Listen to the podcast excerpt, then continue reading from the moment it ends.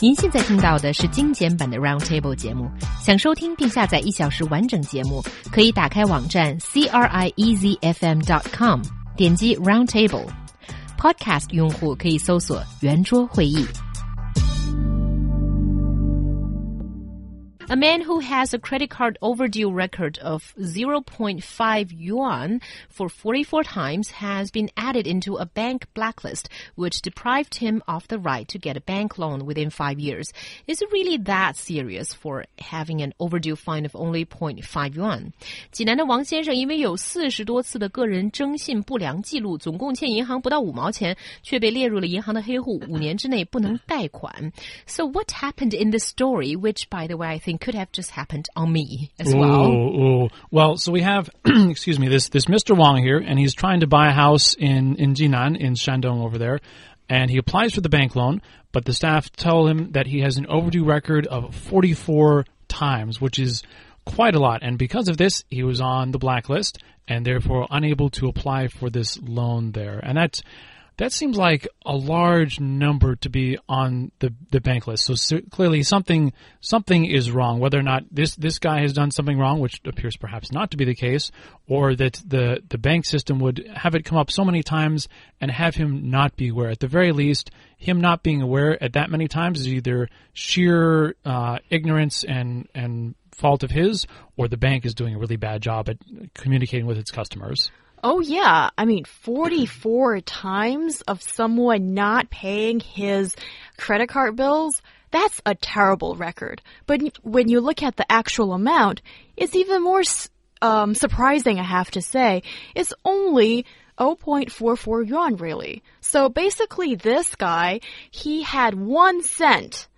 So 0.01 yuan that he didn't pay back to the bank as credit and then for some reason he didn't know and then that just competed to uh, to, to to roll upon itself and then it turned out to be only 0.44 yuan.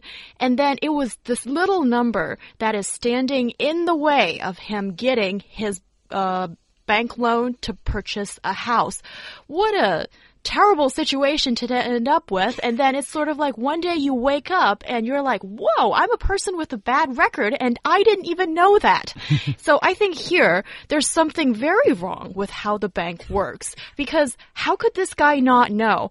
Um, I personally have these uh, updates on my mobile phone, which I find very useful, but I haven't um, uh, save so much money in the bank. So they actually charge me for this service oh. for like two or three yuan per month. But I'm happy with that because I need to have constant updates with changes in my bank account. And in this case, I think it's actually really necessary because you need to to know what's going on so you don't end up in this kind of situation. Mm. Yeah, I think it's it really really looks like an unfortunate situation on this Mr. Wang side because as we all know, you know, people tend to be forgetful. People like me tend to sometimes forget things that they should have done. And of course, I know people are supposed to pay back their credit card loans, but here the situation is uh, this Mr. Wang already paid back his uh, account his, his unpaid balance, but he what he did not realize, and that was actually his fault, is that when he paid back the amount, it was already overdue. So there was also an overdue fee of 0.01 yuan. And then he didn't know that, so he didn't pay that extra 0.01 yuan mm. there, which is a cent, basically. Yeah. So that was kindly partly his fault. Right. Yeah, admittedly. I mean, but, but this is the thing though. It's, it is overly easy in some cases uh, for these things to happen. Clearly, in this case, uh, it seemed rather unusual. But you do need to be very careful with this stuff. Uh, you know, it's I guess it's part of being an adult, not not a happy part, but you need to do it. Like there's money there, uh, and unless you can live without that, which most people can't, if you can, you know, cheers to you or whatever. But you you get money, you spend money, and you have to keep track of that, especially with your bank accounts and all those fees. Mm-hmm. And the fees aren't great, but if they're there, you have to deal with them and you have to be aware. So whether it's uh, I don't know manually checking or or like like Huyang said, actually I have that same kind of thing where I, get like a text message every month, and mm. admittedly that that's uh, it takes off two yuan per time, which is not great, but that's that's worth it uh, if compared to like you know being on a blacklist uh, without without knowing about it. So there are things you need to do. They're not great, but uh, you know, it's it's a responsibility you have. Yeah. and we see this trend of Chinese people getting increasingly hooked up to uh, hooked on. I mean, excuse me, to Both. uh, yeah, to credit cards. And the concept of a credit card is something I don't like. I have a very conservative uh, financial mind when it comes to comes to such things because instead of borrowing money from like your friends or your family, you're borrowing from the bank, and the bank is never friendly to me, and you don't know what is going to happen if they don't give you these updates and then you just lost track of things and something like this could happen. And I think with so many people, with also uh, 391 million credit cards being issued just, I think, in uh, 2013. So, I Yeah. mean, this is something that a lot of people, or, you know, common people could face, that you might sort of get a ripoff like this and leave a bad record. So, it's really important to get aware of these things. Well, given uh, that you're so conservative financially here, Huyang, do you think we should go back to the gold standard and, and not print paper money? well, hmm, no, but I'm happy with the debit card. Okay. Well, So- see, and that that is an interesting sort of thing because um, obviously, without any kind of plastic whatsoever, it can be. I mean, it, it's a hassle to carry on all this cash, and there's and it's unsafe. So having some kind of card living in modern society does make a lot of sense. The question is which which is better, and debit cards, uh, like for people like Huyang, it, it and it makes a, a, a lot of sense. You know, you have that money, you swipe it, and it goes directly out of there. There's no extra step. It's it's very simple.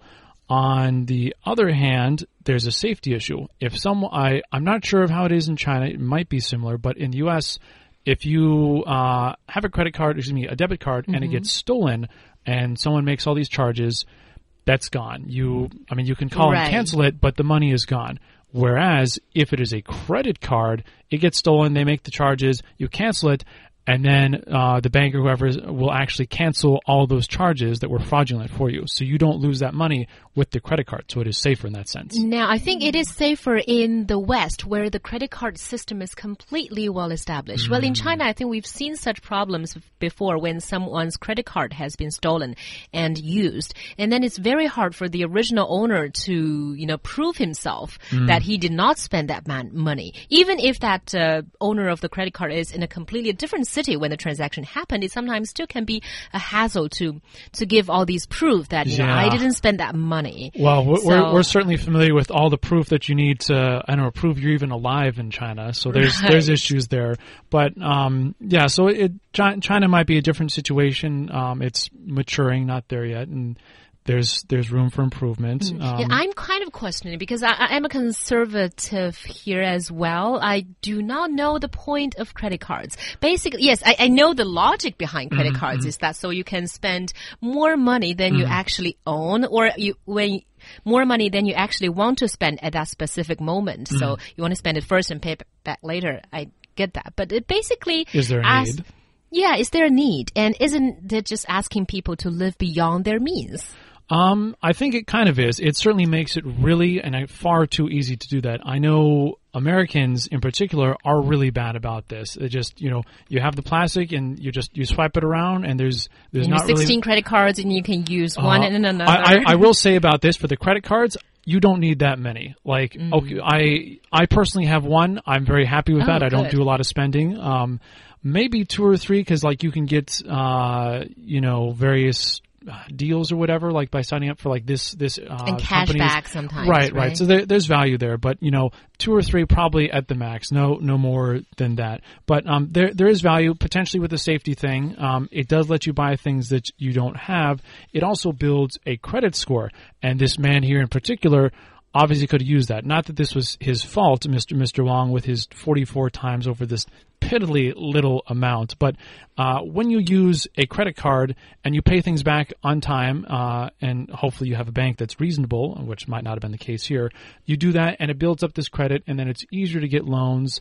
And there's other things in society that um, I'm not remembering at the moment that also look at your credit, which can affect your life. I think credit a system or record can be a good thing. And here, I think it's just when it kind of went wrong. And I think in our society right now, maybe we need a credit uh, record just so much, I think. And it's like one of those things that a lot of people have been talking about that, uh, about tying it with so many different things, trying to give people some sort of supervision when they're taking action, especially bad action. And, um, I think with this case, I have a lot of sympathy for Mr. Wong, but I don't have sympathy for a lot of credit card users who have bad debts. Sometimes, okay, to go back to what Brian was saying a bit earlier about people getting like 16, 17 credit cards, of course there's a reason to get so many. So you can use uh, these cards to cover the other card, if you see what I mean. And you don't want to be in that financial black hole. So bad uh, debts is a big problem. And even in China, I think it's becoming a super a big problem that's really on the rise as uh, the total amount of deaths over for over half a year surpassed 25 billion yuan in 2012 and we see the number is on the rise right now. So i think for the general public you just really need to take care of your financial situation. And sometimes it could be this little thing that just slipped your mind like mr wong but it could come back and bite you in the future. Yeah, and there is also some something very important to remember as to the nece- well, not no need to have sixteen or seventeen cards. Don't be duped in by the bank promising to give you a gift or some sort of a discount to it, you know, and then you get to open a card or something. Don't do that. Yeah, well, that, that's the thing there. Whenever you're doing financial stuff, whether it's uh, giving someone money or, or, or signing up for this or that, always be very careful. Read it very carefully, understand it very carefully, and if you have any concerns, wait. Don't do it right then because with credit cards, there's there's the fees as well. Different mm-hmm. ones. It may sound like it's a great deal, great fees, but actually, if you look at it, it might you know be great in the short term, but in the long term, it's really bad for you. And uh, and often like with with paying debt back as well, there's all kinds of problems there. So it's you need to be careful with your spending your money, and then also the overall other like administrative aspects of the management as well. But another thing that, that's occurred to me of a value of, of a credit card, I think they and it, it depends on the system, but I think they can be safer online as well for for the similar problem I, I just mentioned. You know, you spend it or well, gets fraudulently used or whatever. It seems like it's easier to to reverse those bad effects if you're using a credit card online, at least in the United States. China could well be different. I actually, I often don't see a lot of credit, um, well, stuff available on, online in China. It's always like you know, use your, your debit card from one of these banks, uh, and that is that is a developed system and works. But uh, for for credit cards, it seems like it could be safer.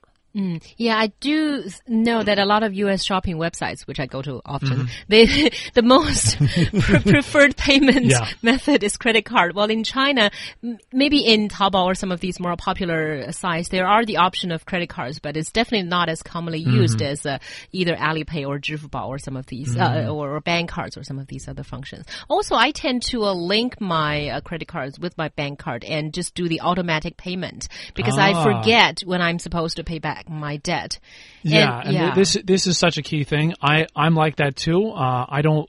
To, to me, all this stuff is just a big hassle. I don't want to have to know, like, okay, I have this coming, this much coming up, and I have to do that all this manually. Yeah, linking it is so great. It's it takes the hassle away, and then it makes sure that you don't get into trouble there. So, good call. yeah, that's right.